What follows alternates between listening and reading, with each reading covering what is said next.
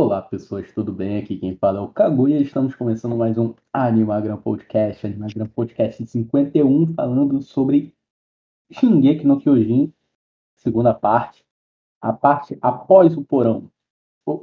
A gente vai falar da, dos mistérios, né? Eu, eu na, na, última vez a gente ia falar sobre o porão, mas aí eu pensei, pô, eu acho que falar sobre o porão é, é muito, tem muito mais a ver com essa parte agora de Shingeki no Kyojin que é, é a virada de chave da história, entendeu?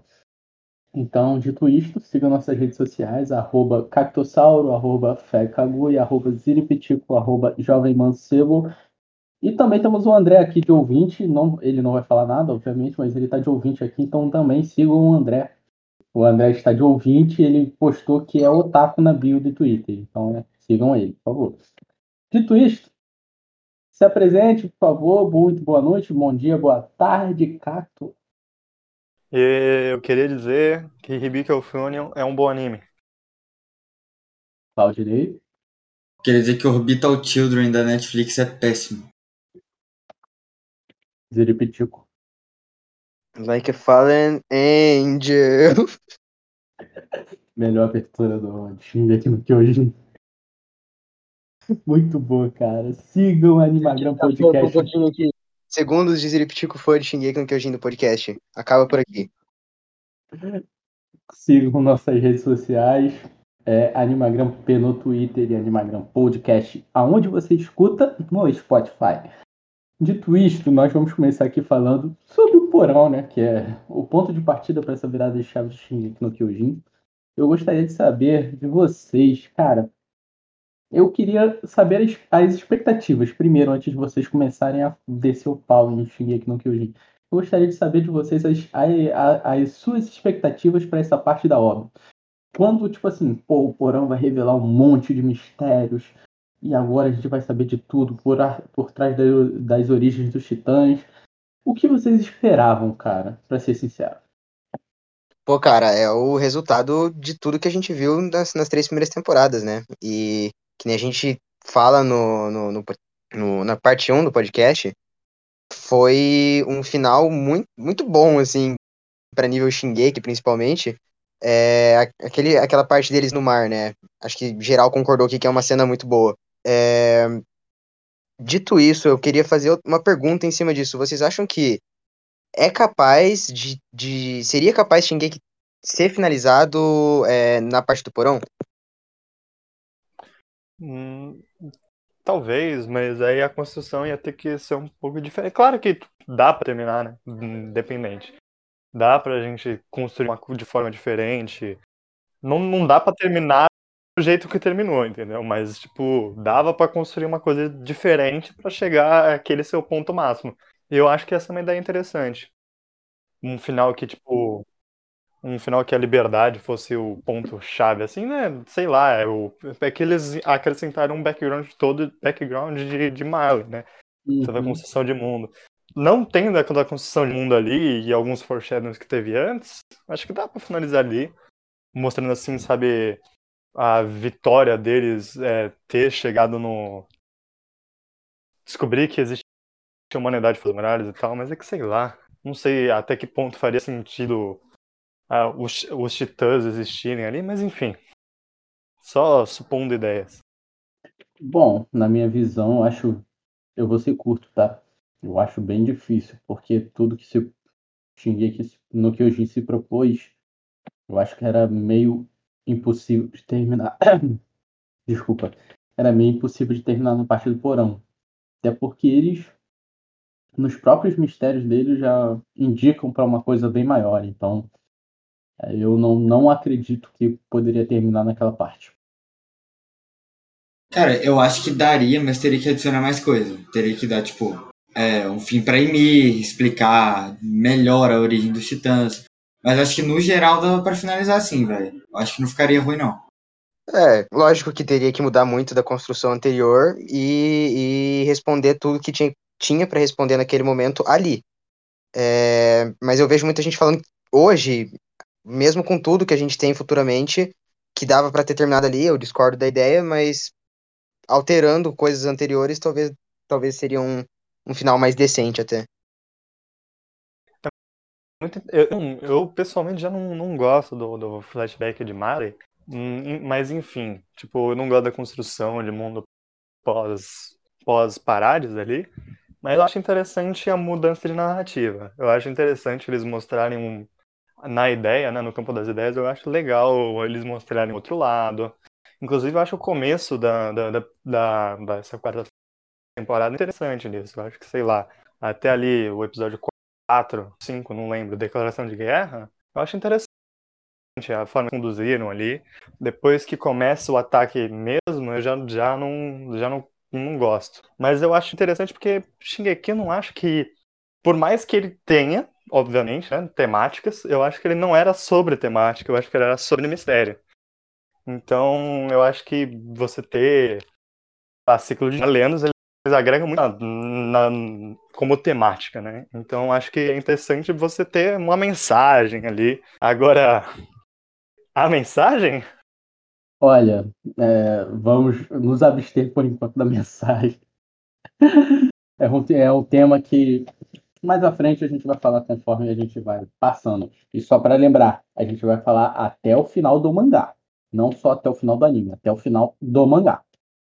Dito isto, é, com, com a revelação dos mistérios, a história de Ymir exposta, a história do pai do Eren exposta também, é, toda aquela treta e, obviamente, um, um final de episódio lindo é um final de episódio, não, desculpa. Um final de temporada lindo, que é aquele do deles encontrando o mar. Eu acho muito bonito mesmo. Tivemos um, um, uma troca de visão. E nos vemos em Marley a partir do, do começo da quarta temporada. É, no, nos vemos na pele de Gabi, de Falco e de seus amigos, Rainer. É, essa, essa virada de chave aconteceu em Shingeki no Kyojin, e eu acho que, tipo assim, era um caminho que eles.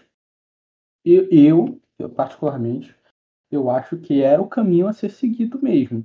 Não do jeito que foi feito, mas é, com, com, com a revelação dos mistérios e tal, eu acho que cedo ou tarde, Shingeki no Kyojin preparou tudo isso para gerar esse confronto. Então eu acho que não tinha nenhum caminho a seguir, não. É, caminho diferente não tem muito para onde ir mesmo. Eu, eu interessante como a, a ideia, né, como eu disse, de, de, de, trazer tipo um outro ponto de vista dentro da obra, né, pra gente ver que para eles eles são os vilões. Mas eu acho que até por gente ter três temporadas antes, não sei quantos episódios, muitos episódios antes disso, a gente ter toda a construção é, do lado de Parades e a gente ter uma construção de Marley de míseros três, talvez quatro, três ou quatro episódios de, de construção dos personagens de Marley, você acaba perdendo muito, né? E você vê isso, o reflexo disso um pouco no fandom, né? O fandom, muita, muita gente reagiu da forma falando que, assim, continua do lado do, da aliança. Aliança não, não lembro como é, do lado de Parades, né? É, continuam do lado de paradas e tudo isso, sabe? Porque até porque eu não acho que, por, por mais que não, não acho que seja tão mal feito, tá ligado? Essa parte, mas é que podia ter mais, né? Podia ter mais tempo, a gente ter um trabalho mais interessante e ter um desenvolvimento mais interessante. Acho que o único personagem assim, que, que eu salvo ali de Marley é a Gabi. É uma personagem que eu acho funcional. Cara, até certo ponto eu acho a Gabi ótima, assim, ela... Acho que ela se perde igual tudo se perde em, em Shingeki naquele final, mas é, ela... A, a ideia, acho que a gente concorda aqui, o Kaguya também, também citou isso e o Kaku também disse, que a proposta inicial de, de trazer Marley é, é, é, é inteligente, é bem feita. É um contraponto legal de tudo que a gente já tinha antes da obra, mas a forma como, como conduziu, a gente não, a gente, a gente vai falar mais conforme o podcast vai andando aqui, mas de começo, assim, eu acho que, que tudo é muito funcional e a Gabi, em, em contrapartida da maioria dos personagens, a Gabi ela vem como um, um personagem. Inclusive, acho que o Falco, o Falco contribui também para o crescimento da própria Gabi, enquanto paralelo do, do Eren. É, realmente, eu acho que o Falco ele ganha, vai ganhando mais importância, principalmente nessa segunda parte que aconteceu, ele ganha mais importância ainda, não por ele ter herdado o Titã, mas até pelo personagem mesmo, é, pela relação dele com a Gabi, então eu acho. É, eu acho que é a parte mais coração da Gabi, assim, né? É, tipo, sim. a gente tem uma Gabi que representa uma parte mais extremista, mais, mais enviesada, e um Falco ali que tá, tá querendo ajudar ela, tá com o coração aberto, enfim. Mano, eu acho a ideia da personagem da Gabi boa. Só que ela é muito mal escrita, cara. Meu Deus, ela é burra, velho. Tem vezes que ela tá, tipo, discursando e ela se contradiz no meio do discurso. As ideias dela não fazem sentido nenhum. Tudo bem que é parte do amadurecimento. Então, é parte do amadurecimento dela, mas, pô, é... se o Isayama quisesse trazer essas pautas de diversidade de pensamentos, conflito de ideias, eu acho contraditório ele trazer isso a partir de uma criança que fica se contradizendo toda hora. Ele é muito burra, cara. Pô, cara, mas aí, aí não. Pô, a ideia da personagem é exatamente mostrar como a, a maioria da, da- Todo mundo ali, na real, não só os, os Eldianos que vivem em Marley, mas também os Marleyanos, eles são completamente doutrinados por uma narrativa. Até mesmo os, os Eldianos de Parades, todo mundo da obra inteira é controlado por, por- pela própria narrativa. É sobre isso que Shingeki no Kyojin é, na real. E hipócritas, né? A grande maioria dos personagens é hipócrita. Não, mas eu não digo nem só dessa hipocrisia da- das ações dela, tá ligado? De pensamento dela também. Mas até coisa superficial, tá ligado? De situações que acontecem, ou algo que acontece em batalha. Ela faz umas observações nada a ver, assim, eu acho a personagem É, muito não, mas aí eu acho que é mais escrita geral de Shingeki mesmo, não é nem mais escrita da, da representação da personagem, do desenvolvimento da personagem, do que ela tá, tá, tá se propondo a ser na, na obra, assim. É mais escrita geral do Isayama mesmo, que nem a gente citou vários furos da da- das primeiras temporadas, e a gente pode citar vários outros dessas, dessas futuras. Eu tô tentando lembrar aqui, velho. Tem, tem um episódio que ela fala um bagulho muito nada a ver. E não era nem. Não era nem nessa parte do, do conflito de ideias e tal. Era, era algo mais bobo, assim, mas foi um bagulho muito burro, assim. Pô, o que eu não curto dela é a, a, a parte, acho que a cena específica, inclusive, do, do Falco se declarando pra ela, declarando amor. Não- Cara, aquela cena eu achei muito cringe, desculpa. Se alguém, se alguém que gosta, Eu não gosto do Falco, cara. Eu não gosto do Falco. Eu acho ele um personagem que. O desenvolvimento dele é muito idiota. Tudo em relação a Gabi, sabe? O cara é um gado do, começo ao fim, termina um gado. No- é, ele sempre foi um cara bom e continuou sendo um cara bom. a verdade dele não foi questionada. Então, eu, eu acho que o Falco é um personagem muito fraco, distoante da Gabi, que tem um conflito muito mais interessante, que tem uma, um peso narrativo muito maior. E eu não gosto da, da- muito da dinâmica dos dois. Talvez por parte da Gabi, eu acho legal, por exemplo, é, quando a Gabi fala pra matar ela no lugar do Falco, sabe? Fora isso, assim, não, não, não compro muito a relação dos dois, não. Cara, eu não sei nem exatamente dizer o que o Falco representa, além do, do paralelo que ele traça junto da, da Gabi com o Eren. É, ele é bem, bem zero à esquerda mesmo, sozinho. Eu acho que ele funciona com a Gabi, porque a Gabi é uma boa personagem. Mano, o titã dele voa, cara. E eu- isso por si só já, já deixa o personagem foi uma merda. das piores partes, cara. Tipo, Uma das piores partes do final foi essa. Uma coisa que eu não gosto da Gabi, uma coisa que eu tenho pra pontuar, assim, que eu não gosto da Gabi é que ela é meio. Eu acho ela bem exagerada. Em alguns momentos, assim, eu acho que, assim, não é um problema em si isso, mas em alguns momentos isso acaba se refletindo. Às vezes, tipo, ela, ela não tá necessariamente com um conflito de ideias, ela não tá sendo, tipo, idiota por doutrina, sabe? Ela tá sendo só babaca, sabe? Mas babaca por nada. Era Então- isso que eu quis dizer quando eu falei que ela era chata e burra e tal. Que o Ziri até falou sobre a hipocrisia dela. Mas em alguns momentos ela é só idiota, cara. Ela é só esquisita. não, não, ela é esquisita. Mas eu gosto dela, acho que ela ainda é uma, uma boa personagem. bem- Acho um top 3 facilmente de, de Shingeki. É, eu ia falar isso. Provavelmente uma das melhores de Shingeki, né? Provavelmente mesmo. Até porque ela é, ela é o foco da, da, do de Marley, então ela tem um trabalho. É, Tem que entender que ela é o Eren das primeiras temporadas, só que da visão de Marley, né, cara? E ela, graças é. a Deus, matou a Sasha. Não, qual Isso, é? cara, a é? Sasha é Não, legal, não. cara. Qual Não, é, isso aí mano? não, isso aí não, isso aí não. Aí não, aí não. Não, não, né? Nós, nós, Cara, é repudi- muito legal nós repudi- nós repudiamos o assassinato aqui nesse podcast. Cara, eu, eu entendo. eu entendo a ideia de usar a Sasha pra ela. Pra, porque, beleza, é uma personagem que tá desde o começo da obra ali. Mas é uma personagem que, assim, não representava nada como ideia. Ela representava como trio. O, o Connie, Jan e Sasha. Que a gente viu razoavelmente um trabalho, assim, de, de amizade deles. Eu, eu acho que foi, foi mais descarado, inclusive. Eu acho que chegando mais perto do, da morte da Sasha, eles começaram a forçar mais isso. Tipo, deixar mais na cara. Tipo, ah, esse aqui é o trio que se ama, hein? Esses aqui é, É, tem cena até do Eren falando isso pra eles, né? Do Eren falando que É, eles são a muito Sasha- importantes. sei Ah. lá. É, então, a Sasha, efetivamente, na- nas outras três temporadas, ela tem um episódio dela. Eu acho legal o episódio dela. Agora, eh, eu não acho que ela tenha um peso eh, em relação. A relação dela com, com as outras pessoas seja o suficiente pra, assim, mudar toda uma narrativa, sabe? Mas, assim, ok. Não, não reclamo tanto, sabe? Mas, assim, é que o que me, me, me deixa chateado é que é uma morte de peso assim. Ele, o Isayama coloca um peso enorme na morte da Sasha, sabe? Acho que pra colocar um, um peso desse tamanho, cara, podia ser um, sei lá, um personagem mais, sei lá, um Levi. Ser interessante, sabe? Um personagem mais ativo, sabe?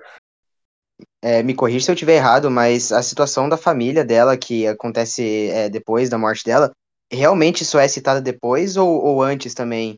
Tem, tem, tem trabalho antes dela morrer sobre a família dela, que a gente vê depois em relação com a Gabi lá.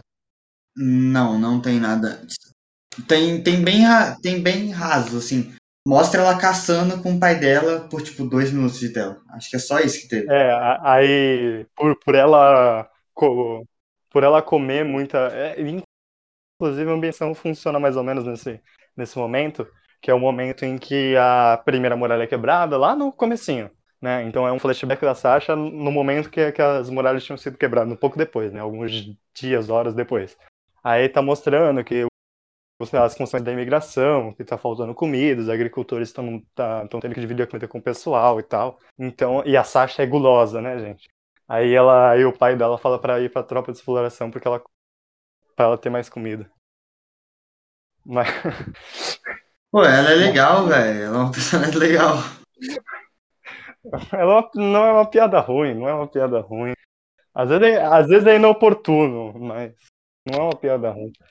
Carisma, a gente pode é ambíguo, né? Um pouco como tipo, eu caguei assim. Mas não, não, não acho uma personagem ruim. Não. É uma personagem assim, fraca, né? Mas nada que que uma narrativa não, não justifique. Eu acho que ela foi simplesmente criada pra ser para ser o, o, o indiferente ali mesmo, pra ser o que destoa do, da, da parte mais tensa da obra, pra ter pelo menos um, um respiro de alívio cômico ali. Acho que nunca É tentou a se gente vê que o Isayama.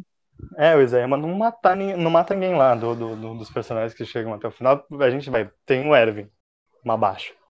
É, então a gente tem um, a grande parte do grupo se mantém por muito tempo, sabe? Pelo, tipo, a gente morre na primeira temporada, tem muita gente que morre, mas tipo, personagens totalmente descartáveis, né? Agora, a Sasha, eu acho que com certeza ela é a personagem mais executável. Até porque a gente não ia ter uma coisa interessante sendo trabalhar nisso. A gente tem o Cone, ele ainda tinha aquele. Enfim, não, não vamos entrar no mérito de ser bom ou não, ele tentando dar o falco de comer pra mãe dele. Mas, mas, é, era uma coisa, assim, pro Cone. O Jan é um personagem mais ativo na obra, ele tem vários questionamentos, ele tem, em certo nível, seu desenvolvimento. Então a gente, do trio ali, pelo menos, né? E aí, o trio, ele já é menos importante do que o resto dos personagens, né? E ela é a menos importante do trio. Mano, é, sobre a morte dela em si, eu concordo com o que vocês falaram. Mas é, as narrativas que a morte dela cria depois, eu acho legal, velho. Tem o. Tem, sobre, tem aquele, aquela parte do Cone é, se revoltando com Eren e querendo armar um complô por cima dele ali, tanto que ele é o primeiro a questionar o Eren. É, tem o Jan, que fica meio balançado ali também. Tem, tem umas situações legais. Principalmente gera questionamento entre, o, entre todo mundo ali que, que sentiu a morte até pela própria Gabi. É, então. É, e até é, a desconfiança pela reação do Eren, né? Que ele falou, ele tratou como se fosse só mais uma morte. E aí todo mundo ficou meio revoltado ali. Eu achei a dinâmica legal. E também criou aquela situação da família dela, né? Com o imigrante lá e tal. Que eu não acho mal feito, não. Eu acho bem legal aquele draminha que teve. Eu achei bem, bem feito. Nossa. O da família com a Gabi e o Falco, você diz? É, e aí tem o cozinheiro lá que gostava da, da Sasha e tal, aí ele tenta matar a Gabi e o Falco. Eu, eu acho legal essa parte. E foi algo que foi gerado a partir da morte dela, né? Então acho que os dramas é, narrativos que foram criados depois foi legal. É que sei lá, eu também não. Eu não. É que assim, eu acho que é uma morte muito fraca por um peso muito forte dentro da obra.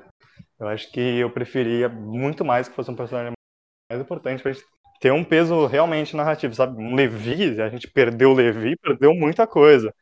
Agora, sei lá, o desenvolvimento que a gente tem posterior, eu acho, sei lá, eu acho que a gente costuma ver isso em Shingeki. Todo, toda a distopia que, que o Israel traz de, sabe, todo mundo é horrível, né, Shingeki, todo mundo é malvado. Então, quando, quando eles são encarar, quando encaram alguma situação dessa, eles sempre têm a tendência de mostrar o lado ruim da humanidade. Então, acho que, sei lá, eu acho que funcionaria mesmo que a Sasha não fosse a personagem, cara. Eu acho que funcionaria mesmo assim, tipo, você, ah, tem a Gabi e você sabe que é de Marley, sabe? Uma pessoa que você tava cuidando, assim, você sabe que já é de Marley. Já funciona da mesma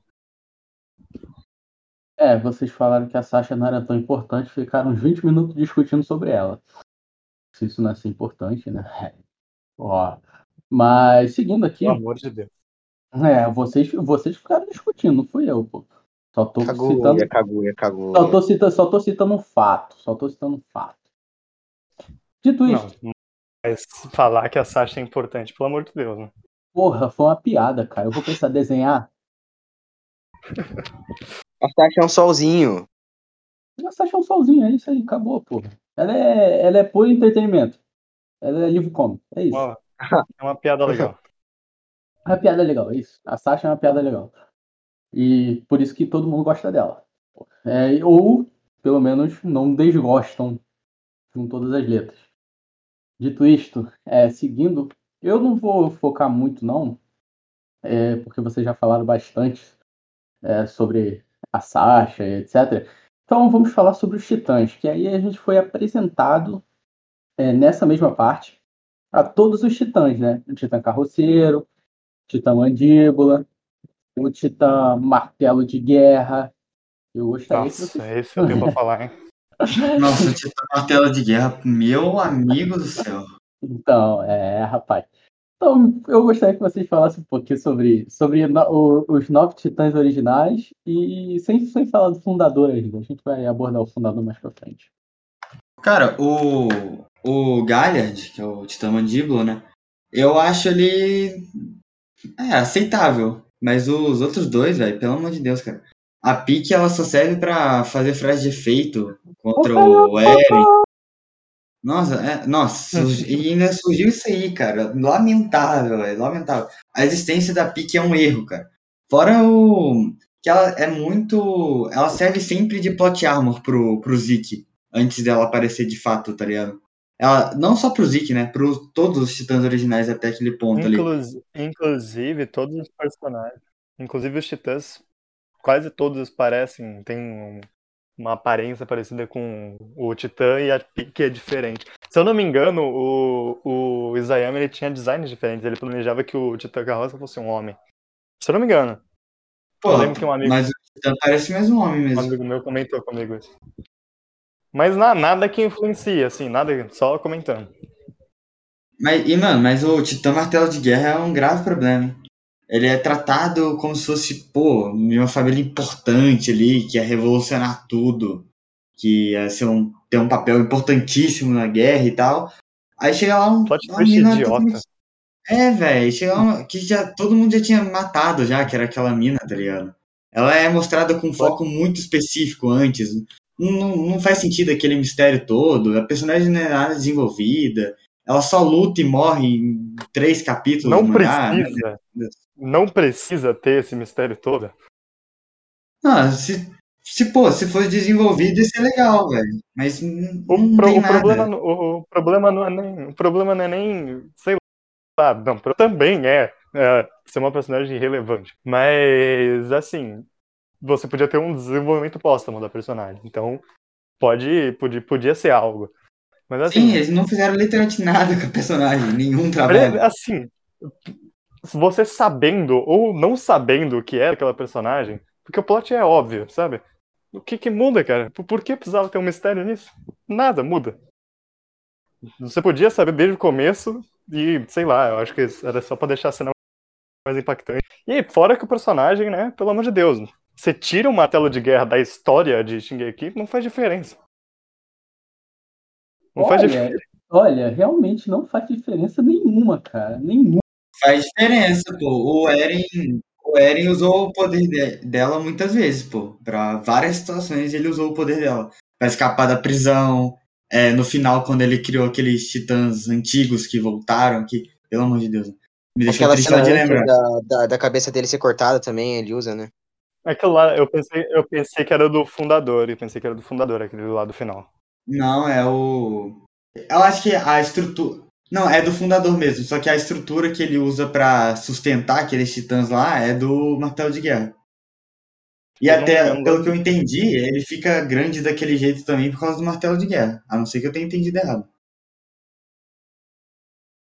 Eu não sei. Bom, eu, bom, sei eu, que, eu, eu, eu receio- eu sei que ele é muito conveniente, sabe? É um bagulho que brota na história, dá o poder pro Eren, que ele precisava de um poder pra escapar de diversas situações. Pô, Pra É um quebra-galho enorme isso no roteiro. pô, tem muita conveniência. E o Titã o pássaro do Falco? Isso mais na frente. É, Não, foi o que eu pelo falei. amor de Era Cara, o pior e dos a- problemas dele. A desculpa pra ele ser, para ele voar é ridícula. É ridícula a Uhum. explicação, tá ligado? Eu vi na memória do Zirk. Eu Nossa, acho que eu Deus. posso fazer isso. Cara, enfim, Mas- é, os, os titãs originais tem o martelo de guerra, é, a titã quadrúpede, é, e o nosso querido fundador também, que é alcançado na segunda temporada. É, começando assim, a, é, a segunda temporada, para ser sincero, eu não lembro onde começa a segunda temporada. Ah, começa, lembrei. Que é naquela, naquela luta lá do. Que armaram pro Eren, tá ligado? Que aí o Rainer luta também contra ele. Eu acho que, tipo assim, falando, falando um pouquinho de, é, do, do trabalho da Mapa em Shingeki no Kyojin. Vocês acham que ela deixou a desejar? Vocês acham que ela fez o que dava? Opinião, eu acho que ela fez o. Tipo assim, ela fez o médio, vamos lá. Ela fez o bem feito. Não, não, não elevou tanto. Poderia ter levado mais, mas eu acho que Bem ela feito fez o... pro tanto de dinheiro que tem na mão. Oi? Bem feito pro tanto de dinheiro que tem na mão pra fazer aquilo. É, então, Não, mas espera aí, pô. Eles pegaram o negócio faltando, tipo, três meses pra lançar. É, então, tipo, e fora que eles já estavam animando o Jujutsu, e em todas as temporadas eles fazem 53 produções absurdas junto de Shingeki. Então, Não, mas, mas eu É, acho. então, É que, Mas, mas eu como acho é que isso se justifica pela quantidade de, de, de, de funcionário também, né? Então eles conseguem dividir em muitos blocos. Então Sim, dá pra eles terem várias produções, porque eles têm, eu, se eu não me engano, a MAP é, a- é o estúdio que mais tem funcionários. Mas, cara, de trabalho pelo também. lucro e pela relevância que Shingeki gera, era pra ter um carinho especial, velho. Tanto que a Witch largou Isso- por causa disso. Isso eu concordo. Isso eu concordo com o ponto do Claudinei. A relevância de Shingeki no Kyojin merecia algo mais elevado. É por isso que eu falei. Eles fizeram o bom. Eles não elevaram a obra. Eles fizeram aquilo, tipo assim, a obra se dispõe a isso. E eles fizeram isso. Eles não tentaram, tipo assim, melhorar a obra, entendeu? Esse é o meu ponto. Tanto é que ficou apressado que o Final Season tá até hoje aí, né? Vai pra parte 3. É Mas eu também não acho, eu também não acho que ser, eu não jogo essa na, na mapa. Eu acho que é quem gerencia a marca de, de Shingeki que pe- pede por esses prazos aí. Eu acho que a mapa não poderia ter mais tempo. A Witch não pegou. E daí? Ninguém vai pegar, cara? A mapa pegou É, e fez o, fez o que deu. Pô, se ninguém pega, eles aumentam o prazo. Hum, é, mas, pô, por prazo, cara, tá um trabalho ok, cara. Tá um trabalho legal. Agora, um ano, um ano já dá pra fazer mais coisa. Um ano já dá pra fazer mais coisa. A segunda parte tinha que ter sido melhor, eu concordo. Tipo, eu também, eu também acho que o, a mapa fez o, o certeiro. Não, não abusou, não, não ficou ruim. Foi- Eu acho pior do que a produção da, da Witch. Fez o, o que deu dentro do, do limite que podia. muito menos tempo mas, também. porra, mas, porra, tipo, é, é inegável que o bagulho cai. Mas, Não, pô, mas a é, Witch- é aquilo. Você não acha que a Witch, a Witch, o- a Witch também tinha outros problemas, né? A Witch não quis pegar Shingeki no Kyojin porque ele tava dando prejuízo já pra eles. Então já, já não é comercialmente interessante pra eles também. É porque eles fechavam um contrato no modelo de, tipo, eles recebiam X verba, é, e X verba de pagamento pra fazer. E o que gerava posteriormente ia tudo pra franquia Shingeki no Kyojin, pra marca, né? Nada ia pra Witch. Então, toda a relevância que Shingeki teve, a Witch não usufruiu de nada. E eles tentaram trocar o, o contrato, mas a o Shingeki no Kyojin não aceitou. Eu gosto de Jujutsu Kaisen, gente. Mas, é, Jujutsu sei lá, Kaisen. é, meio a meio, assim, eu acho a produção assim, meio a meio. Eu acho que. Acho que nessa segunda parte foi, foi melhor, sabe?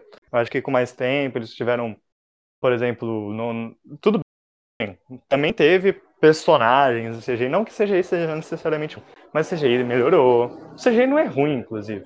É, é, de, do que a mapa fez para Shingeki. É, mas assim, a produção ficou mais consistente nessa segunda parte. E eu acho que é, eu acho que a gente sempre vai acabar notando que o anime, por mais que a gente ah, considere o, a produção não tão boa, ou enfim, ela vai acabar sendo melhor do que a produção do mangá, porque a produção do mangá é fraquíssima. Então você vai pegar o material original em comparação, é um material fraquíssimo. Claro que tem um exemplo aí novo, o exemplo que o Alexandre trouxe aí, realmente, concordo que no mangá ficou bem melhor, eu achei tosco no, no anime, e acho que esse é o meio a meio que, a- que a mapa trouxe, sabe? Tem alguns episódios que realmente muito melhor do que mangá, e alguns são ok só. Fez o, fez o que. adaptou o que estava no papel. Mas, pô, o foda também é que é, a gente tem que pensar no sentido de, de que, tipo, a, se eles caprichassem mais, fizessem um bagulho nível Jujutsu pra cima em Shingeki, geraria mais lucro? Geraria mais hype pra cima da obra? Eu genuinamente acredito que não. Eu acredito que daria exatamente na mesma. Eu acho Eu também. concordo, eu concordo. Porque É, não, com certeza. Shingeki é uma marca já estabelecida, né? É, já é Então, consolidado. Ninguém, ninguém chega Então- em Shingeki por causa da mapa, por causa da produção da mapa. Exatamente. Se, você, se eles gastassem mais dinheiro, apressassem mais a equipe, mais do que já apressam, né? A equipe pra fazer, não, não mudaria nada pra eles. Então é melhor, pra, no sentido, tipo, empresarial, fazer assim mesmo. Fazer meio É a nas mesma coxas. discussão que a gente teve com Demon Slayer, né? De contratar um diretor. É, agora. exatamente. É, é a exatamente. mesma, é a mesma, exatamente. Mesma coisa. Ah, dito isto, então, né, é, na segunda parte também nós temos é, a união né, de Marley, entre aspas, entre aspas, né, entre, é, a união de Marley e Parades decorrente do estrondo, que é o ápice da obra dito por Alexandre Esteves, e eu concordo nessa aspa dele, que é o ápice da obra, o ápice não de qualidade, vamos, é, vamos combinar. É o ápice de tipo, é o, o momento ele combinou realmente para isso. Eu acho que é a partir daí que tudo desanda. Tipo assim, já, é, é, já tava cambaleando, tava tipo um bêbado, tá ligado? Tava. Mas a partir daí eu acho que o negócio é, é muito, é muito, é muito para baixo. É muito ladeira abaixo, cara. O que vocês acham? É, não vou dizer se da cena do Strong, mas todo o decorrer do episódio, é, com é, a, a, a coisa lá do, do Eren, é, falar com a Ymir, na história da Ymir, obviamente, é, ele ter esse embate com o Zeke e acabar, entre aspas, derrotando o Zeke. e também toda a luta da facção Jäger com é, o pessoal do, do, do contrário. Então, gostaria que vocês dissecassem um pouco sobre isso, sobre a facção Jäger também, que todo, todo momento de apoio deles é para levar para esse estrondo, que é para o Zeke fazer o plano dele. É, eu gostaria de, de, saber de vocês uma coisa, cara. É, esse momento, vocês acham que é o desandar da obra ou vocês acham que antes no porão é o verdadeiro a verdadeira queda, digamos assim? Cara, para mim, é, Shingeki desandou completamente quando eles voltam de Marley, né?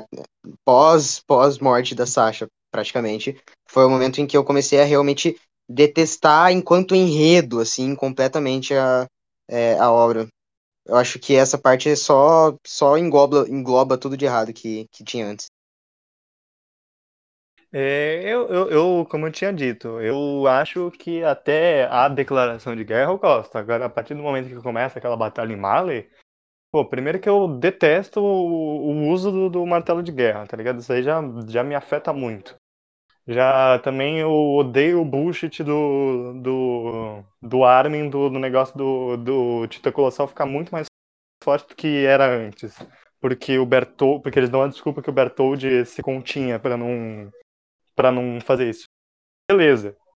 Não é um furo, mas, pô, pelo amor de Deus, cara, não tinha sequer um indício disso, cara. Foi um elemento que eles acrescentaram ali convenientemente. Oh, e o maior pra... pacifista da obra não se, não se segura para não, não fazer mais merda? para não usar todo é. o poder do Titã? Pelo amor de Deus, isso aí para mim é foge de tudo. Eu acho, eu, eu, acho idiota também. Eu também, sei lá, eu não, eu, não, eu acho que enquanto Mali não, não tá. Também o, o, tem o Zeke, todo aquele plano com o Eren, eu não, também não gosto do. Eu, eu acho que assim, gera até uma discussão ali de, de, de ideias. Qual que é a ideia certa, qual que é a ideia errada. Mas não, não é o ponto que Shingeki quer chegar. Ele traz as ideias, assim, tipo, o Zeke traz uma ideia de, de, de resolução, o Eren traz. Tem outra, né? Uh, Sim. Depois e outros têm a ideia de paz e tal, eu acho que Shingeki propositalmente entra num, num conflito, um conflito de mensagens sobre o que ela está querendo dizer. Só que eu não acho saudável como é que como é que é feito. Eu acho que assim, eu acho que ele pega um pouco da ideologia, realmente a ideologia, não a ideologia por trás que o Eren tem, mas a ideia, a ideologia facção Jäger. Ele pega um pouco da ideia da, da facção Jäger, mistura com a ideia de paz, sendo que são totais opostos e tenta chegar no meio termo, sabe? Eu acho horrível como é que isso foi conduzido. Acho horrível. Mas é que a, a própria facção Jäger, ela, ela é retratada na obra como, como uma galera meio extremista que tá sendo errada ali. Então acho que isso em si não é problemático. O próprio Flock, assim, é, é o, o, exemplo do, do, cara que era um cagão, um cara que era um merda antes e, e se desenvolveu para ser um dos líderes da facção. É um, é um bosta. É um bosta que conseguiu poder e continua sendo um bosta com poder agora. Sim, é, mas é, se pegar o outro lado também, velho, é, é bem problemático, cara. Eu não sei se sou só eu, mas eu, a, a existência da aliança em si eu acho problemática. É muito incoerente aquela aliança sequer existir. É, é que o desenvolvimento é meio, meio fraco, né, da aliança. Totalmente fraco, pô. Eles perdoam tudo que eles fizeram subitamente, assim, questão de minutos. Até o final. Então, né? A, a Gabi, o Falco, a gente entende. A gente viu os dois personagens terem um outro contato. O Rainer, o próprio Rainer teve. Mas sabe, tem, tem uma rapaziada do mal aí. Mas a né, Anne, cara. A Anne. A Anne. É uma rapaziada do mal. Massacra o povo de Parades até o final do bagulho. Ninguém questiona. Meu Deus. A Anne, pra mim, é. não dá. A Anne é pior. Tem, tem uma forçação de barra muito louca, né, né, nessa parte de Shingeki. Eu acho que assim, pô, sei lá, pega uns personagens a mais ali, cria uma situação mais interessante, cara. Mas tem uns personagens assim que não, não tem muita justificativa para eles agora estarem um do lado do outro, sabe? O Pique, pô, o Magat. Cara, qual, qual a justificativa que eles arranjaram pro Magat aceitar aquilo ali, cara? Eren, basicamente, eles querem parar o Eren. Tipo, cara, todo mundo... o cara, o cara cara é um general nazista, cara. Então, Inclusive um problema, né, cara? Você traz uma, um, um assunto super delicado pra obra e trata isso Sem de tato forma banal. É, e, e, inclusive o Eren promove um, um genocídio enquanto a gente tem nessa parte de Marley é, começa a narrativa. Óbvio, a gente tá meio que os- trazendo para a história ocidental uma obra que trata sobre uma, uma história asiática. Então ali tá, tá falando muito mais sobre histórias do imperialismo japonês, mas o Isayama coloca visivelmente um, um paralelo real de nazismo acontecendo ali entre os, os marleyanos e os eudianos de Marley. E aí a gente tem os, um eudiano de Parades, que é retratado nessa temporada como um judeu promovendo é, um, um genocídio e, e sendo responsável pelo, pelo movimento do ciclo de ódio. Ele tá realmente retratando que um judeu é, é responsável pelo ciclo de ódio nazista. É isso que ele tá dizendo com, com o genocídio do Eren. E ainda mais aplaudindo no final. Até pelo background, né? de- deixa eu perguntar para vocês uma coisa. É uma pergunta bastante importante. Que, ah, inclusive, é questionado na obra. Genocídio é errado? E é, era errado, né? Até o momento que a gente se contradiz no final. Era errado pela, pela Range até o momento que a gente tem o, o Armin aplaudindo. Mas isso é o último capítulo do mangá. Eu acho que a gente pode falar exclusivamente dele depois. Cara, eu, eu, eu, eu talvez prefira acreditar que o Isayama só escreveu muito mal aquele último capítulo. Não era muito bem as palavras que ele queria escolher. Eu acho que eu acho que eu acho que assim, a construção que tinha ali não era pra usar aquelas palavras exatamente. Eu acho que tipo, ele queria trazer, trouxe em certo nível, né? Mal, né? Tratando isso de forma positiva, né? Eu acho que ele queria realmente tra- tratar isso de forma negativa, mas o Aren, sabe? Condecorar o Eren por ter feito isso, eu acho que não era o que o Isayama é, queria na, falar. na- no no próprio rascunho já era aquilo, cara. Tipo, isso é uma alteração da edição. Aquilo saiu como alteração da edição. O rascunho é o Armin falando obrigado por assassinar a humanidade por nós. E acaba virando obrigado por se tornar um assassino em massa por nossa causa. Não muda muito o sentido? Não. Mas era até mais problemático na versão do Isayama, tá ligado? Eu Sim, acho... é complicado, é complicado. É, Mas, mano, o eu assim. acho bizarro também é que o próprio Eren, ele admite que tá errado. E o, Ar- e o Armin do nada começa a glorificar ele. Sendo que É, nem então, o é próprio por- Eren concorda com, com o Armin. Cara, sendo o Armin é a representação geral da obra, o tempo inteiro, desde o começo, o cara mais ciente, o cara mais responsável, o cara mais inteligente, o cara mais. E É a ele faz moral. aquilo no final. É a bússola moral, é o, é o Capitão América do, do, do O Armin é o ideal do Isayama descrito. todo, toda, todo lado que o Capitão América tá na Marvel é o lado certo na, na Marvel. Por, não não por, porque digo, mas que a história trata assim de, da Marvel. Até porque, né, a Marvel não vai gostar de colocar um personagem né, que tem as bandeiras dos Estados Unidos em evidência, né? Mas enfim. É, eu acho que o Armin Inclusive, ele funciona é o dessa forma. personagem mais chato da Marvel. Só um adendo. Eu concordo. Por isso que eu odeio o Armin. Agora, agora fez sentido. Tu comparou o Armin com o Capitão América. Então, parabéns. Você me fez gostar menos ainda dos dois. É que eles funcionam como bússola moral, né, cara? O, o- você vê, acho que, sei lá, se o Armin esteve errado como ideia dentro da obra, assim, como ele. O, o Armin, eles, acho que dentro da obra ele foi tratado como errado quantas vezes? Uma. No máximo duas. Em 80 episódios. E, tipo, as coisas pequenas, assim, que ele con- contradiz depois. Você vê que, ah, não, quando ele tá errado, ele, ah, não, não, eu estava errado. Aí ele vai pro lado certo. Bom, para encerrar um pouco, para encerrar a parte do anime e chegar, obviamente, na parte do mangá, eu queria dois, vou comentar dois pontos com vocês. É, primeiro, Zeke. É, toda a construção do personagem, sobre o plano, é, o plano de euta- eutanásia, o flashback dele. É, eu gostaria de saber o que vocês acham, obviamente, é, entender os pontos de vocês. Já digo que eu acho que o Zeke é um cara funcional na obra. Eu acho, eu acho ele bem funcional. Ah, e o segundo ponto é, esse, essa, esse final de, do, do, da temporada, onde mostra aquele flashback da primeira ida deles a Marley, que mostra é, como, como o Eren se distanciou do grupo. Então, eu gostaria que vocês comentassem esses dois pontos aí e, e dissecar um pouquinho, porque eu acho, na minha opinião, que esse flashback não devia ter sido flashback, eu acho que eu devia, devia ter sido mostrado. E, tipo assim, na, na cronologia correta. Porque é, faria, tipo assim, daria muito mais sentido para a transformação, para essa virada de chave do Eren do nada, tá ligado? Em uma temporada ele tá de um jeito e na outra ele já tá de outro, tá ligado? Ou em uma perspectiva, é, um salto temporal, ele já tá de outra forma, tá ligado? Eu acho que foi meio jogado isso. Não, eu, se tivesse esse flashback antes, eu acho que traria um pouco mais do sentimento do Eren pra gente é, na, no anime. Cara, eu acho que o Eren não, não muda nada, não, na verdade. Ele, desde a primeira temporada, é aquela pessoa. A única coisa que muda é que agora ele tem poder e influência. Não, é, é a mesma pessoa porque, né, infelizmente, tem o negócio do Isaías, né?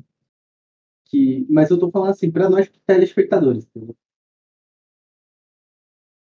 Eu acho que o Zeke, ele, ele mudar de lado, eu acho que ele, o Isayama fez assim em prol do plot twist. Ele queria colocar um plot twist do Zeke indo pro lado de Parades, aí ele sacrificou um pouco da narrativa pra gente ter um, uma... Oh meu Deus, o Zeke agora está do nosso lado. Então, até porque ele, ele morre de forma tosca, né? Então, eu não, eu não acho que, que, que tenha criado, meu Deus, o Titã Bestial foi derrotado. Mas, enfim, é, acho que sei lá, eu, eu não. Do Zeke, cara, eu, eu não tenho nada. Eu acho que assim, eu, eu, como eu falei, a ideia dele lá, eu acho que a discussão existir é interessante, mas não, não sei até que ponto Isayama quis tratar disso. Acho que o, Isayama não quis falar. Eu, o, as ideias foram postas, mas não necessariamente foram discutidas dentro da obra. É, então, eu acho que o Zeke dos males todos dessa parte de Shingeki é o menor, velho. Ele, ele é funcional, ele propõe uma discussão que não é tão bem executada, mas ele propõe. Não tem tanto problema narrativo. Acho que dos males ele, o Zeke é o menor. Eu acho ele um personagem consistente ali. Eu até gosto do Zeke no começo, enquanto relação com o Eren, ali na, naquele começo de mar ali, que eles estão estão se conversando ali e, e falam de família. Eu acho que ele, ele só, igual tudo nesse final, só, só se destrói mesmo. Igual foi com a Gabi, igual foi com tudo que tinha de qualidade e de defeito que consegue piorar os defeitos. Eu acho que eles, primordialmente ali, no começo, ele era um, um personagem melhor, ele era bom. Gostava da relação dele com o Eren. Eu não, não, não consegui falar ali, teve um, um problema aqui. Enfim, o, o que eu ia falar sobre o Eren é que ele. Eu não vejo desenvolvimento algum nele. Ele, desde a primeira temporada, ele é a mesma coisa. Ele é um personagem com, com uma, um ideal, uma vontade muito extrema, que, que quer ter o, a soberania do povo dele, primordialmente em relação aos titãs, depois em, em relação ao mundo inteiro. Talvez esse seja o único desenvolvimento dele, mas é, a narrativa começa a tratar ele como, como vilão nesse final de temporada, e até isso é subvertido. Então, no, no final ali, quando na real o plano dele sempre foi em prol dos amigos dele, então, assim, eu acho que o Eren, em tudo, ele foi completamente errado em questão de desenvolvimento. Em prol da nação. Da nação de Parade. Tipo, desde o começo ele foi isso. Ele não, não mudou. Ele tem uma temática, uma ambientação mais fria, quando na real nunca foi isso e é subvertido no final. Para mim, o Eren é um desastre total. Dito isto, a gente vai começar a falar da parte do mangá, que começa a adaptar. É, o anime terminou, se não me engano, no capítulo 130, pouquinho, 130, e começa no 131 o resto da história, que já mostra o, o, o estrondo passando pelo mundo, é, pisoteando pessoas, nossa, que é, nossa, que parece até um berserk, mentira, obviamente não mais intuito. Só é... gostaria de pontuar três coisas rápidas antes de a gente ir pro parte do mangá. Pontue. A primeira é novamente o plot armor de Shingeki atacando, porque você coloca dois personagens numa situação que não tem como eles escaparem. Você precisa que os personagens precisem sair dessa situação, que é o Levi o, e o Zeke, e você explode uma bomba no meio deles e eles conseguem sair os dois vivos daquela situação. Então, Nossa, isso aí eu já tava esquecendo. Isso aí tem que ser pontuado, velho. Pô, e eles nem tentaram fazer alguma coisa, né? Só, tipo, ah, não, eles estão vivos. Continua. Não, pior que o Isayama enrolou pra mostrar o Levi por, tipo, uns cinco capítulos, tá ligado? Ficou todo mundo agoniado pra saber se ele morreu ou não. E no final ele se acovardou, logicamente. Eu acho que eu acho que não tinha dúvida que, que ele ia continuar vivo. Mas, enfim. É, também gostaria de pontuar sobre o flashback da Ymir, que é tosco. O, a, ori- a origem dos Titãs eu já não gostava de ser mística, de- dela ser mística. Eu não gostava da ideia dela ser mística. E no flashback da Ymir, ela, tipo, trupica dentro de uma árvore, cai num, um, sei lá, que que é aquele negócio, um marzinho, um riacho, e simplesmente ela se conecta à medula dela, o negócio, ela vira um titã. Simplesmente essa é a origem dos titãs. Ela caiu dentro de uma árvore e virou titã. Meu Deus do céu. Eu não, não sei da onde que eu tirei essas geniais, cara. Pô, a gente tem um mistério faz 70 e poucos episódios e o cara me dá uma explicação dessa. É isso, é a, é a origem dos Titãs. Fora que, novamente, a distopia absurda de Shingeki atacando em todo o flashback da Emir, todo mundo é horrível. E, enfim, eu acho que isso é em prol da mensagem, mas. Não, não Se eu sei posso até que deixar pior a situação do, do- da Emir, é, como isso é contado, de novo, na parte sobre Marley, é, a Emir, ela é completamente repudiada por, por outras nações e, e vangloriada pela, pela, pela nação de Parares, pelos Eldianos, e isso é uma referência ao, ao... Linka, não necessariamente uma referência, mas linka também com a representação de, de, de Parades e, e judeus, quando ele, ela é representada praticamente É. como o rei da. Enfim, é, isso é só mais, mais ponto para dizer que a representação de, de Parades é, é, é judaica e marleana é, é nazista, enfim. É, então, era meu terceiro ponto. Que a extensão do, do flashback da Ymir novamente pega o lado, o lado não tão, tão legal de, de, de- se tratar como vilão, sabe? Trazendo uma simbologia dessas para dentro da obra não, é complicado. Pra não, Um retrato não vilanesco que. da galera que, que foi oprimida na realidade que ele tá representando, né? Ai, cara, olha, olha o nível disso. E a gente, né, linka com as ideias lá que a gente já falou que o Isayama. Além do Isayama ter tratar uma ideia, o Eren ser um ultranacionalista, e aí no final a obra acaba falando sobre isso, né? Acaba sendo a mensagem final da obra. E além da ele trazer alguns personagens inspirados em pessoas, os comandantes, generais nazistas, inspirando personagens, sabe? A gente vai juntando coisas, não vou acusar ninguém, né? Mas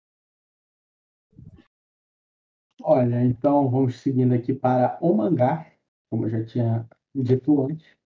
É, começamos a parte do mangá com um genocídio, obviamente, porque é isso que se trata a parte do Strong, é, pisoteando pessoas, flashback do Eren pedindo desculpa pro garoto, que ele acabou de pisotear, então, tipo, é, mostra, é, mostra esse, esse lado do Eren que até então a gente não estava vendo nessas partes. Até então a gente é, mostrava um Eren muito frio, muito não preocupado com as pessoas, e tipo, naquele momento mostra uma outra parte do Eren que na frente vai ser mostrado. É, vai ser mostrado, não, desculpa. Vai ser pontuado, digamos assim. É, sobre a parte final do mangá, eu já vou, já vou pular para a parte das lutas. Para a parte das lutas. Assim. É, a primeira luta lá não do, quer falar, do- não quer pode falar da morte da Range. Não, não quero falar da morte da Randy, cara. Aquela... Se vocês- Vai pular, cara. Se vocês quiserem falar, pô, tem, tem total liberdade, mas de verdade. Aquilo me dá um desgosto só de lembrar. Cara, a morte mais idiota da história. Não, não, não. Isso aí tem que ser falado, cara. Isso aí tem que ser... É revoltante, é revoltante. É revoltante, por isso que eu não queria falar, mas se vocês quiserem, vontade, cara. Eu acho que, tipo assim, eu, eu concordo com o Cacto, é uma das coisas mais ridículas que já aconteceu na obra. Com certeza. Cara, eu acho que é morte mais ridícula que eu já vi de um personagem, sabe? É, é, é absurdamente idiota. Tudo bem, não, não vou cravar que ah, é a pior que eu, é, existente, mas das que eu já vi, meu Deus do céu, cara. Aquilo extrapola os limites de idiotice. Mano, pior que ela morrendo, tudo ali é, é, idiota, tá ligado? E no final ela ainda encontra o Erwin lá, os soldados mortos da tropa de exploração. Entendeu? É uma dramatização muito barata, velho. Cara, briga muito forte com a morte de Anorier do, do guarda-chuva, como uma das mortes não, mais. Não, não, não, vou, vou, defender a morte do guarda-chuva. Vou defender Ai, a morte do guarda-chuva. Aquilo ali é, marcou, marcou época, tá ligado? Marcou época. Marcou, não. É, realmente, ele, ele sai na frente da Range porque pelo menos ele é influente. Isso. Bom, cara, gente, quando tipo sair assim, a próxima temporada daqui a um ano, o pessoal vai receber positivamente ou negativamente essa morte? É óbvio que positivamente. É óbvio. Positivamente. Não, não... positivamente, você já viu o, o mainstream questionar qualquer coisa de Shingeki? É, é, é, não tem. Cara, não, não, não, não diria que é só Shingeki, mas toda obra popular eu acho, tipo assim, pessoal, eu digo por mim mesmo, obviamente, sou um grande fã de Kimetsu, então, tipo assim, o pessoal sempre vai passar um pano, cara. Sempre, sempre, sempre. Mas eu acho que, como Shingeki é uma obra mais séria ali, o pessoal leva mais a sério e passa um pano muito maior, cara. O que você vê de gente falando que Shingeki é o melhor shonen, melhor anime, não sei o quê, é muito maior do que Kimetsu, Jujutsu e tal. É, então, o pano que você passa pra Kimetsu é muito diferente do que a gente vai ver do, do que vai ser citado da, da morte da Range. A gente vai ver como uma exaltação, não vai ser como um negócio, ah, foi ruim, mas vamos fingir que não foi. Vai ser um bagulho, caralho, essa morte. Vai ter gente falando que chorou, pô. Pausa para um spoiler de One Piece, arco de Marineford, para quem não assistiu ou leu One Piece. Diretamente, calma aí, calma aí, diretamente do vídeo do narrador, tá? É, cara, a morte do do Ace, cara, é, é totalmente, é todo mundo, todo mundo, mas sabe, a gente vê muita gente questionando o, a morte do Ace. E eu acho que tem inúmeras justificativas do personagem pra gente ter, sabe, uma explicação do, da, da reação do Ace naquele momento. Mas a Range, cara, aquilo lá não tem justificativa nenhuma, é só idiota, sabe? E, sabe, One Piece, sei lá, não sei porque, é, talvez porque One Piece, One Piece é muito questionado, né? Então, acho que eu acho que o com o Ace ali, eu acho interessante. E o pessoal reclama tanto, sabe? Tem tanta gente reclamando, sendo que Shingeki, sei lá. Tudo bem, todo mundo. A gente tem uma parcela grande que reclama de Shingeki, né? Mas... Ah, uma parcela grande na bolha, né? É, uma parcela grande da bolha. Tipo assim, vamos deixar uma pista de lado, né? Porque. É, cara, eu não... acho que é proporcional ao número de fã também, né? Com certeza. Tipo, uma com obra certeza. com tanto, tanta gente que vai falar que chorou com a, com a morte da Range é proporcional ao número de gente que vai falar que aquilo é a parada mais ridícula que existe. Sim, até porque, gente, é, Shingeki passou Hunter x Hunter, Times Gate no top do mal, pô. O pessoal realmente acha que é um bagulho muito bom. Olha, a nota do passou mal. temporadas ruins, né? É, sim, a, a nota do mal eu não levo muito em conta. Dá pra, dá pra, dá pra ter uma, uma ideia. Não acho que dá. Não é, não eu, eu acho que serve como pesquisa. Acho que serve como pesquisa. Eu acho que o público, dá pra gente ter uma noção do que o público. Não, não é, serve. O público serve, acha. Serve pra popularidade, mostrar, eu acho. É, serve pra popularidade. Isso aí eu concordo. Pra mas, tipo, não, mas se não fosse uma obra que o mainstream acha, tipo, legit boa, assim, não ia ter esse engajamento todo para pôr no topo. Pelo menos segundo, né? Não, não, não mas, mas, mas aí, por, por exemplo, é, você falou que ficou no topo a quarta temporada, né? A The, a The Final Season Part 2. Enfim.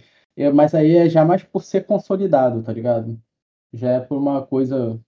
Ó, Shingeki no Kyojin, tá ligado? Não tem que ser ruim. Digamos assim. E porque também virou uma parada de guerra também, né? Tipo, é. ai, fãs de Fullmetal fazendo trilhões de conta pra dar um pra Shingeki, 10 pra Fullmetal, tá ligado? E os fãs de Shingeki fazendo a mesma coisa. Passou é, ser tudo só tudo além Não, sim, mas o que eu quis dizer é que, tipo, se fosse uma obra, por exemplo, Kimetsu. Kimetsu talvez gere mais engajamento hoje do que Shingeki. E não, não teve essa comoção toda. Então, é uma obra que é mais levada a sério, assim, que o pessoal acha melhor.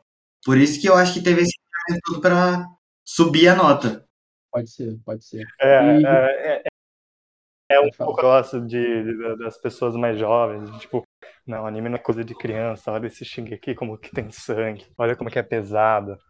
Tem a atmosfera mais pesada, é mais adulto Shingeki, então ele tem, inclusive a gente tem infelizes comentários, sabe, comparando com, com outras obras, sabe? Shingeki não, você não pode comparar Shingeki, que é uma obra muito mais adulta, que, que discute temas muito mais interessantes do que One Piece, do que Hunter x Hunter. É, é a questão da popularidade mesmo, né?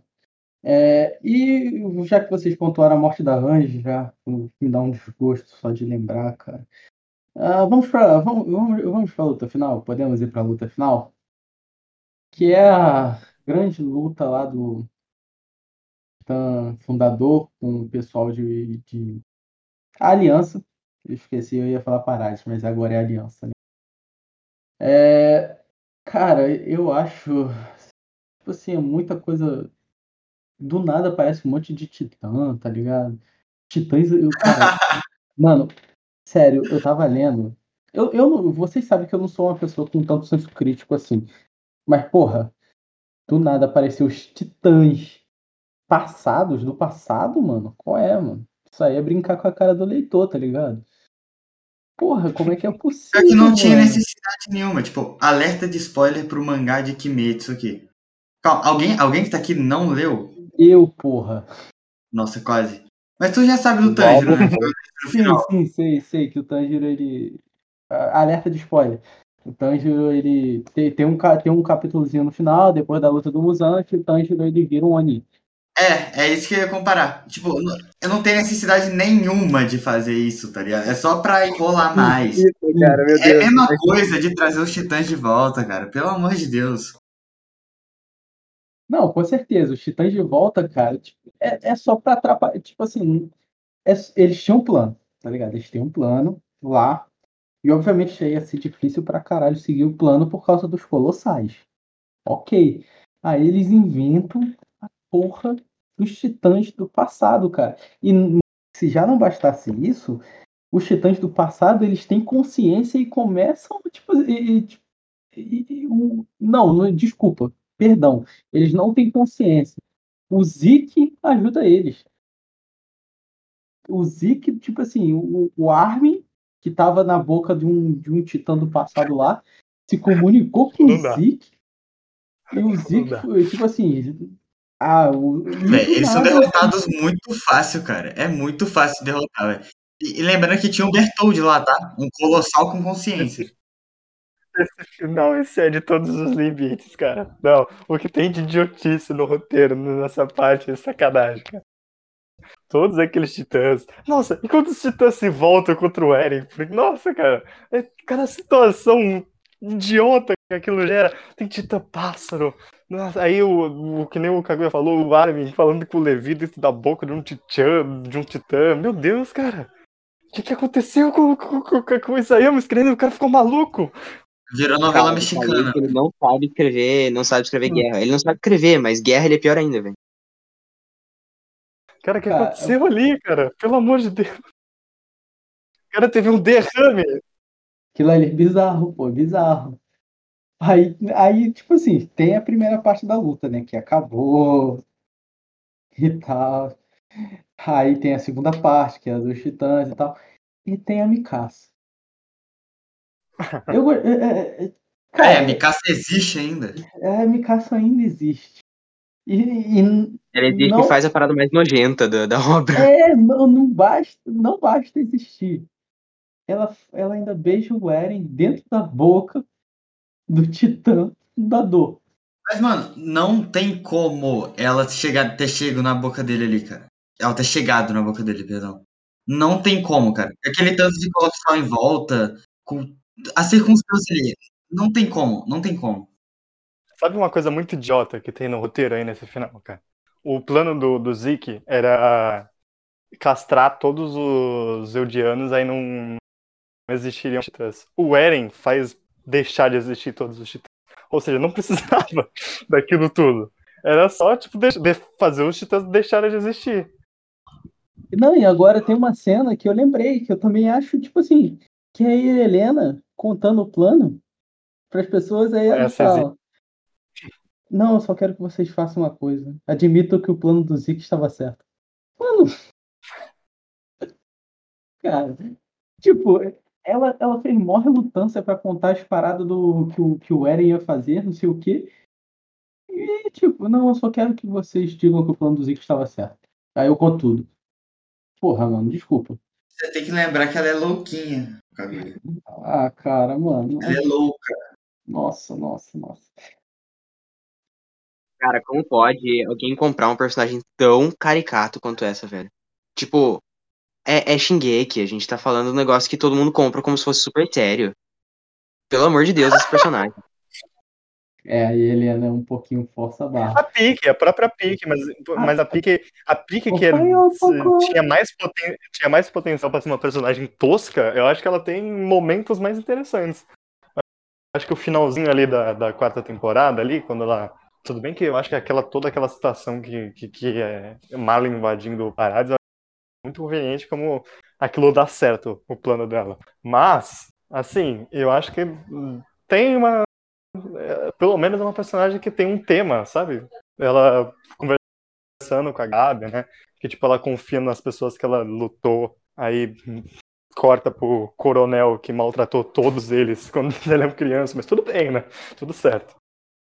Mas enfim, a Pique tem, tem alguma coisa a mais, e aí Helena é só uma doida. É, e agora? Chegou a hora do Ziripitico brilhar. Não, vocês já pararam pra pensar também que com aquele tamanho todo do Eren, se ele soprasse na Mikasa todo o plano da humanidade ali, pra parar o genocídio do Eren, ia por terra? Cara, é que, tipo, to, to- toda, toda obra que enche o vilão de poder pra caralho durante muito tempo, ela, ele vai, ele tende a ter um final ou muito bom ou muito ruim. E provavelmente vai ser muito ruim, foi o caso de Shingeki. Porque o Eren era invencível, o Eren era imbatível. Mas tem que forçar ele, tem jeito, tá ligado? Full Metal Alchemist, Brotherhood. Lem- Lembrando que o Eren queria ser parado, né? Ah, é o, o, o rival aí, o rival, Full Metal Alchemist Brotherhood. O pai, ele fica onipotente. Ele literalmente onipotente. E por causa que o Reinhardt ficou viajando o mundo inteiro, ele conseguiu deixar o pai a nível do poder do Ed, especificamente, o protagonista, para eles terem um embate final. É, mas uh, Ziripitico, sua hora de brilhar. Último capítulo de Shingeki no Kyojin. Conversa entre Armin e Eren. Cara, a gente até falou sobre isso durante o podcast, né? Aham, mas eu Tipo- gostaria de ouvir. Eu- Mas, mas, mas eu- é o seu momento de brilhar, cara. O seu é o seu momento do seu irmão chegar e falar pra você aquilo que ele falou. Tá ligado? Então é um, um salve pro meu irmão, Rafael Giovanni aqui. Não, cara, tipo, eu acho que é, aquilo, é a conclusão que, que qualquer pessoa com o mínimo de senso consegue chegar vendo aquilo, né? É, é literalmente o, a, a subversão de tudo que a gente podia tirar de decente da, da narrativa do que o Isayama estava escrevendo ali, de que não existe um lado bom da guerra, ai, não existe o preto no branco, tem, tem, to- todos têm seu lado cinza, não tem como tratar uma guerra. E aí a gente tem esse final onde ele simplesmente glorifica o protagonista dele, que é um genocida.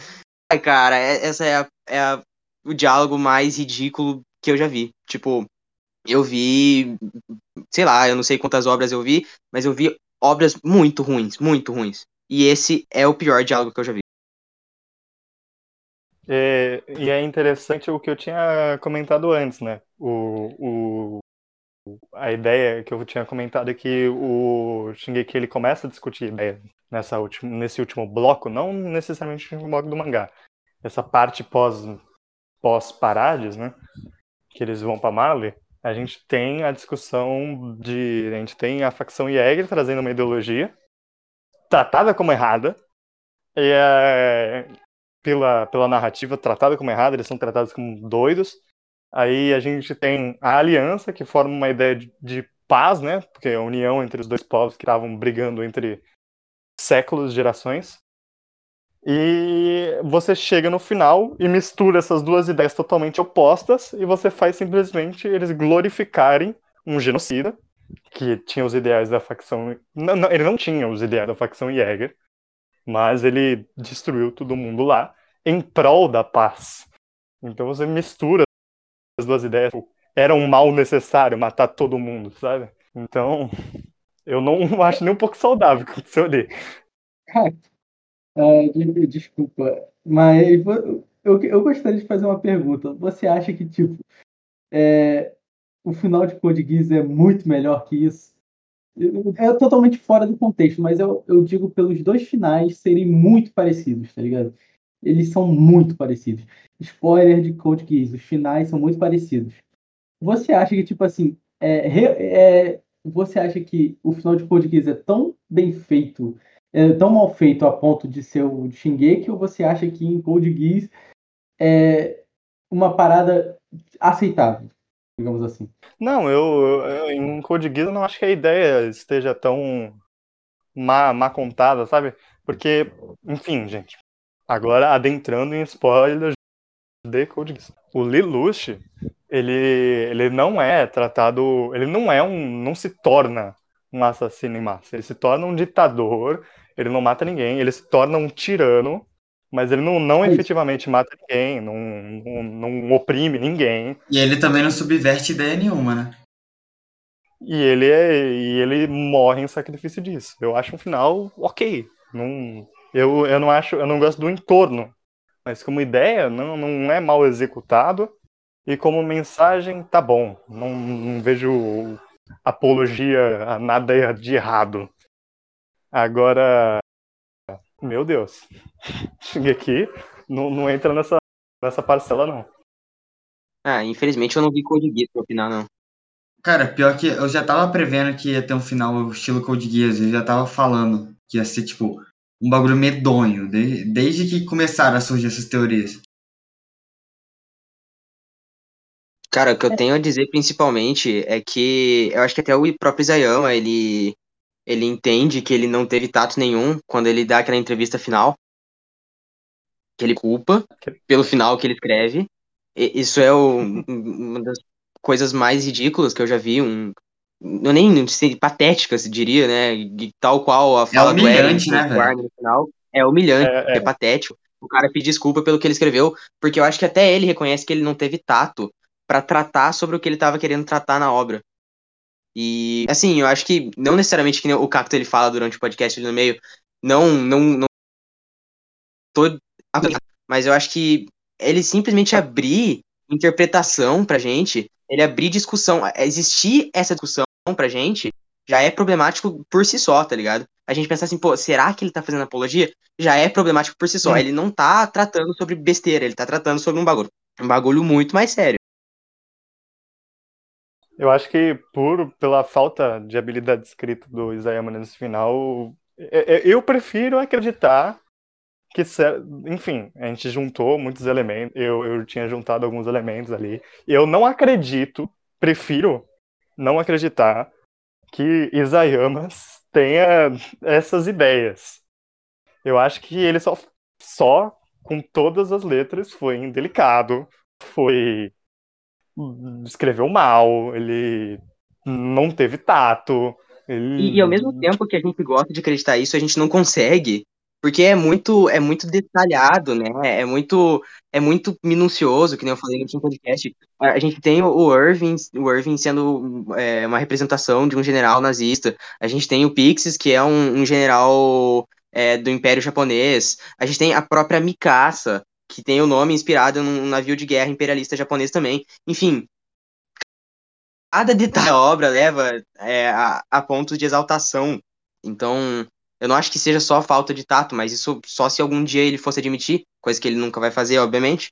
Então, fo- fora o, o- talvez o extra-campo do, do Isayama ali, que a gente tem como um- um suposição, não é um, algo concreto, que talvez ele tenha algum um Twitter dele lá que era um que tinha falas pró, pró, pró-imperialistas japonesas ali.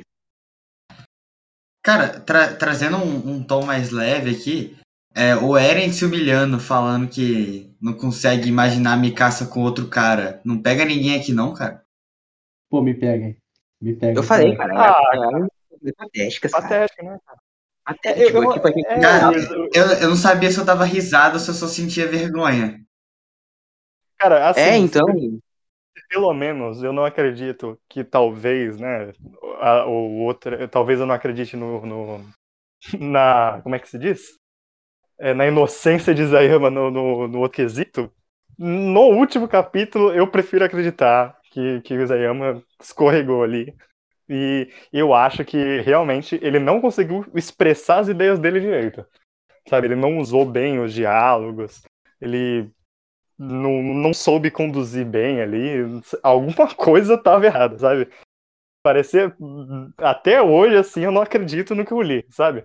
Não, eu, eu, alguma coisa tá errada aqui, naquilo, cara. Alguma coisa tá errada, não é possível. É inacreditável mesmo, velho.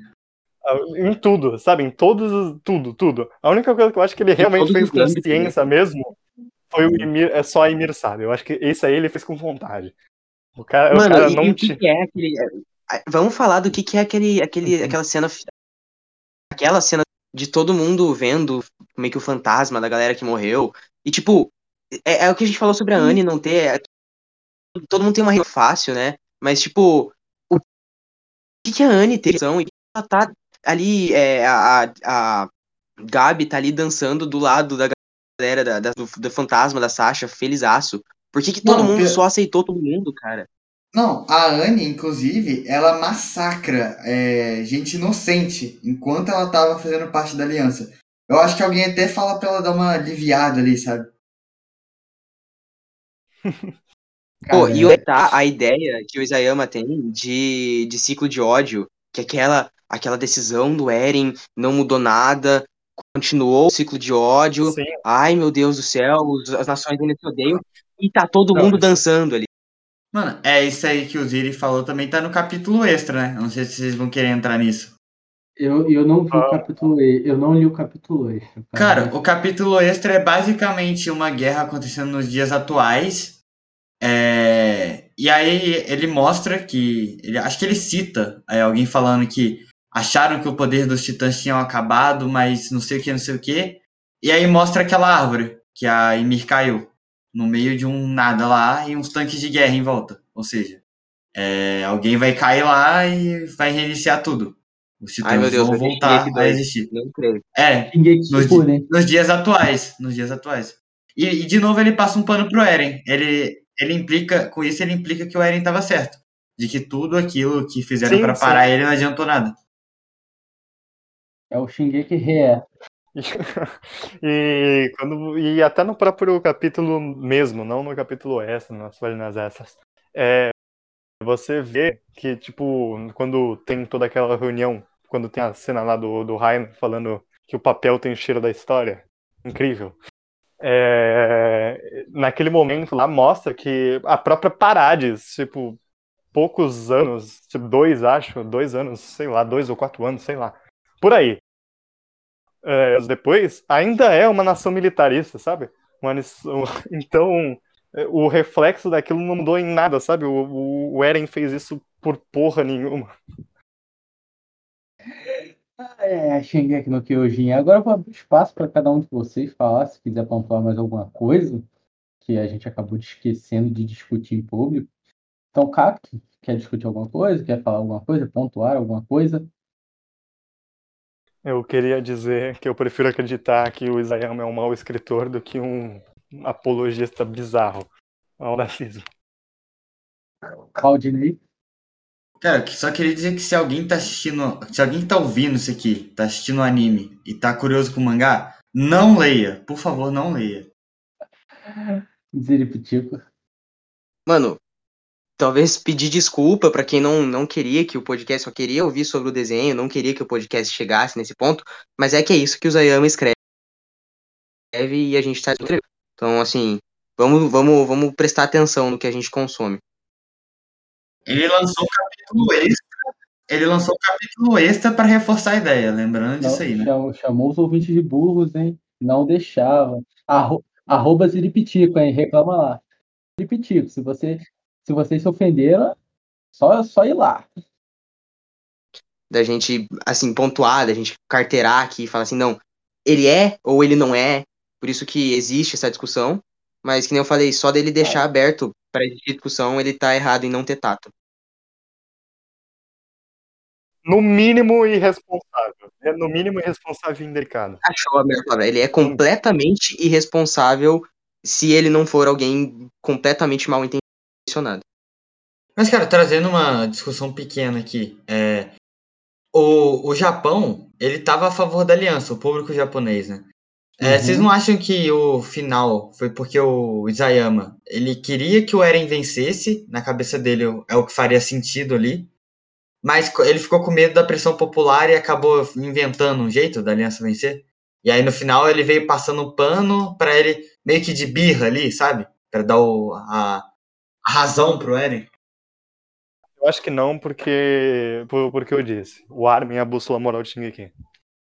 Eu acho que por isso eu digo que não. Mas no final, o Isayama bateu que o Eren, na verdade, estava certo. É, e eu acho que os detalhes acontecem desde o começo, né? Então, acho que não. É, é isso, pessoas. Então terminamos aqui o nosso querido podcast do Shingeki no Kyojin. Agora a gente já cobriu tudo. Esperamos que não tenha um Shingeki Shippuden, por favor. Eu não quero. Eu não sei se alguém aqui quer. Esperamos. Eu quero, eu quero. Ia ser hilário. Ah, você é um bosta, então. Ah, Enfim, sigam nossas redes sociais. Mas é isso, pessoas. Olha, Shingeki no Kyojin é uma obra que, para muita gente, é, é, é a obra preferida dessas pessoas. A gente entende, tá? Mas aqui é a nossa opinião.